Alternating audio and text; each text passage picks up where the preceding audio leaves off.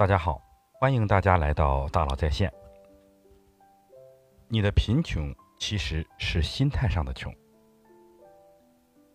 有时候我们已经努力了，却还是看不到生活有所改变的迹象，内心就像陷入了一个迷宫，迷茫而焦虑。爱因斯坦曾经说过，这个层次的问题很难靠这个层次的思考来解决。那如果这个层次的思考失效，我们又该如何找到出路呢？在现实生活中，我们常常会陷入到一种人生无解的怪圈中。你很穷，然后紧衣缩食，结果却依然入不敷出；你很胖，然后拼命节食，结果却依然大腹便便；你很忙，然后天天加班，结果工作成效依然不高。你会很无奈地发现，自己努力做出的改变却并没有得到预期的结果。这就像推磨的驴子，因为被蒙住了眼睛，所以他不停地一圈一圈地拉着磨。他感觉自己是一直在往前走，不断进步，不断成长，但事实上，他一直在原地打转。让我们一起来做一个简单的实验：将一束光投入在墙上，形成一片光亮的区域，然后。把你的手伸到光源的前面，结果在光亮的墙上就会出现你手掌的影子。这时候，如果想要改变墙上影子的形状，你可以直接在这个墙的平面上对影子做任何修改吗？显然你是做不到的。我们只能回到立体世界的你这个人面前，改变你手掌的姿势，这样才能真正改变影子的形状。墙上的影子处于二维平面，而现实中你的手处于三维立体世界。影子只是三维立体的手在二维平面上的投射。如果想要改变二维平面的影像，就要上升一个层次，达到三维去做改变。这其实就是一个升维解决问题的过程。你很穷，要求自己少买衣服、少花销，能走路绝不坐车。有朋友在，绝不主动买单。你会为自己省下几块车钱而沾沾自喜，觉得自己真会过日子；也会因为贪了别人的便宜而觉得自己聪明。可是你从来也没有意识到，你眼下的生活被太多琐碎的事情所填满，内心被各种鸡毛蒜皮的算计所占据，这样反而让自己可控的时间越来越少，身边的朋友也渐渐疏离。其实你的穷是一种心态上的穷，思维宽带太窄，自控力缺席。真正能让你富足的是摆脱你的穷人心态，懂得长远的为生活打算。你很胖，要求自己每天痛苦的节食，可是你总是会不经意的在某一天，经过一番纠结犹豫之后，选择到一家火锅店大吃一顿，结果回家一称，体重又回去了。这时候你又会跟自己发狠誓，下次绝对要管住自己的嘴。可是你从来也没有意识到，节食减肥只会让你的潜意识降低你的新陈代谢率，只会让你减少消耗，反而不利于减脂。而真正能够帮你减肥的，不是管住嘴，而是借助饮食、运动的规律来加速你的新陈代谢率。你很忙，天天周旋于各种会议报表。为了赶上进度，加班加点。可是这样连续几天的加班之后，你又开始陷入一种需要休息调整的状态。这时候你会开始给自己找各种借口，把事情往后拖。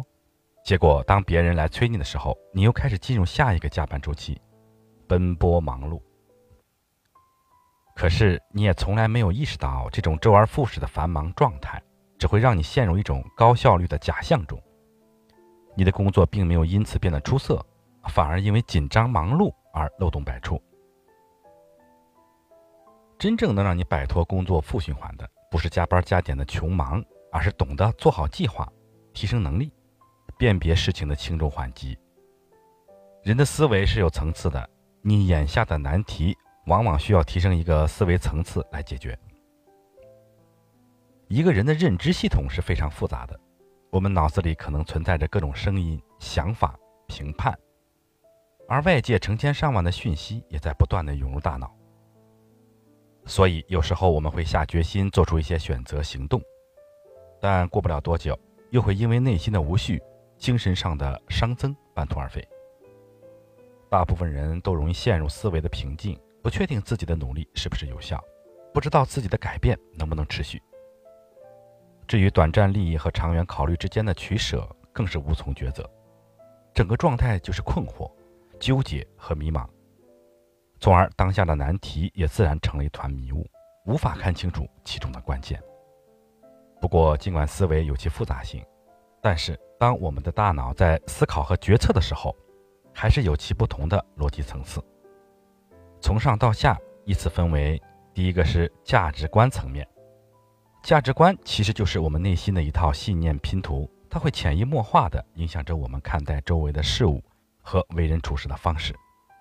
我们在这个思维层次上的思考，往往是为什么做，或者是不做这件事情。这件事情重要还是不重要？这件事情应该是什么样的？第二个层面叫能力层面。则与一个人在现实中能有的选择相关。每一个人选择都是一种能力，所以选择越多，能力越大。比如你英语听说读写能力很强，那你就能选择当英语老师，也可以选择做同声传译。第三个层面叫行动层面，行动层面它指的是做什么，有没有做，即能力的挑选和实际发挥。是指我们如何用自己的能力去做事情。第四个层面叫环境层面，环境层面的思考包括了对所有身体以外的条件的感知，比如人、事、物、地点、金钱等等。在思维的层次中，每一层的思考都会对下面的思维层次产生影响，而更高层次思维上的改变将会向下传递，从而在低层次上产生相应的改变。层次越低的问题越容易解决。日常生活中的问题多是环境及行为层次的问题，但问题是在信念、价值观的层次的时候，解决起来就更为困难。一般来说，一个低层次的问题在更高的层次里容易找到解决方法；反过来说，一个高层次的问题用一个低层次的解决办法则难以有效果。就像有的人生活窘迫。大部分时候，他们只是从外界和行动的层面上去思考，认为大环境不好，个人的努力还不够。但这样的思考却不能真正解决一个人的贫困的困境。首先，从环境层面上来看，他周围依然有很多人生活富足，而且现在的互联网社会让彼此之间的连接和沟通都更高效。当下环境在历史上来看，反而是一个更好的致富环境。从行为层面上来看，他目前很拮据，爱贪小便宜，只懂索取，不懂得给予，甚至愿意牺牲宝贵的时间来换取金钱上的节约。然后从能力层面上看，他没有专精的技能，找不到一份更好的工作，也没有领导力、亲和力，与他人能够很好的合作。对此，他在价值观层面的信念往往是：财源供给有限，我和他人是你争我夺的竞争关系，而我花钱的时候钱就少了。我必须减少支出，才能拥有更多的财富。简单的推演之后，我们就会发现，上一层的思维模式是直接影响着下一层的思考方式。当他把这几个层次的思考都理顺了之后，再从高层次到低层次对思维模式进行重新定义，那就有可能真正的改变现状。这时候，他可以先从价值观层面来重新定义信念。我们只有有高价值的能力资源，就可以交换到足够的金钱。基于这个信念，他就不再把精力放在金钱上，而是放在未来发展的战略上，提升自己的能力价值，让自身的高价值来吸引金钱流向自己。而他后续的行动上也会变得开放，懂得与他人构建双赢的关系，愿意在自己身上进行投资，而他所处的环境也会变得更加有利于他的个人发展。从而让人生进入一个正循环，在更高的思维层次上进行改变，往往才会从根源上解决问题，产生质的变化。关于提升思维的层次，很重要的一点是把时间这个维度纳入考量。大部分时候，我们都容易高估短期的收益，而低估了长期的价值。但是如果加入时间这个维度，那大部分事情就容易变得清晰明了起来。在美国华尔街的游戏规则里，一家公司每个季度的财报上的数据，都得要足够亮眼才会获得资本的青睐，因为他们注重的是短期利润。不过亚马逊却不以为然，反而选择以长线思维，牺牲短期利润来获取增长。在贝索斯的观念里，所有只能产生短期利润的项目都不重要，无论现在多挣钱，能够产生长期现金流的项目才是最重要的。无论现在亏多少钱，在他看来，如果在你做的每件事情中把眼光放到未来三年，和你同台竞技的人会很多；但是如果你的目光能放到未来七年，那么可以和你竞争的就很少了。因为很少有公司愿意做这么长远的打算，而如今亚马逊颠覆了书店，把美国最大的书店都打败了，也颠覆了超市，它的市值超过了美国前十大零售店的市值总和，甚至它颠覆了计算能力市场，作为一家电商，居然进入到云计算的行业，而现在的 IBM、惠普、戴尔等等这些世界有名的传统计算公司巨头。市值加起来都不如亚马逊，而贝索斯自己在二零一七年三月也超过了巴菲特，成为世界第二富。而在二零一七年十月二十八日，身价飙升至近千亿美元，成为世界首富。其实，一个人对于时间的认知，往往决定了升维思考的高度。之前有个同学发了一条朋友圈，说当年小米公司招募初创核心成员。结果他没有选小米，而是去了微软。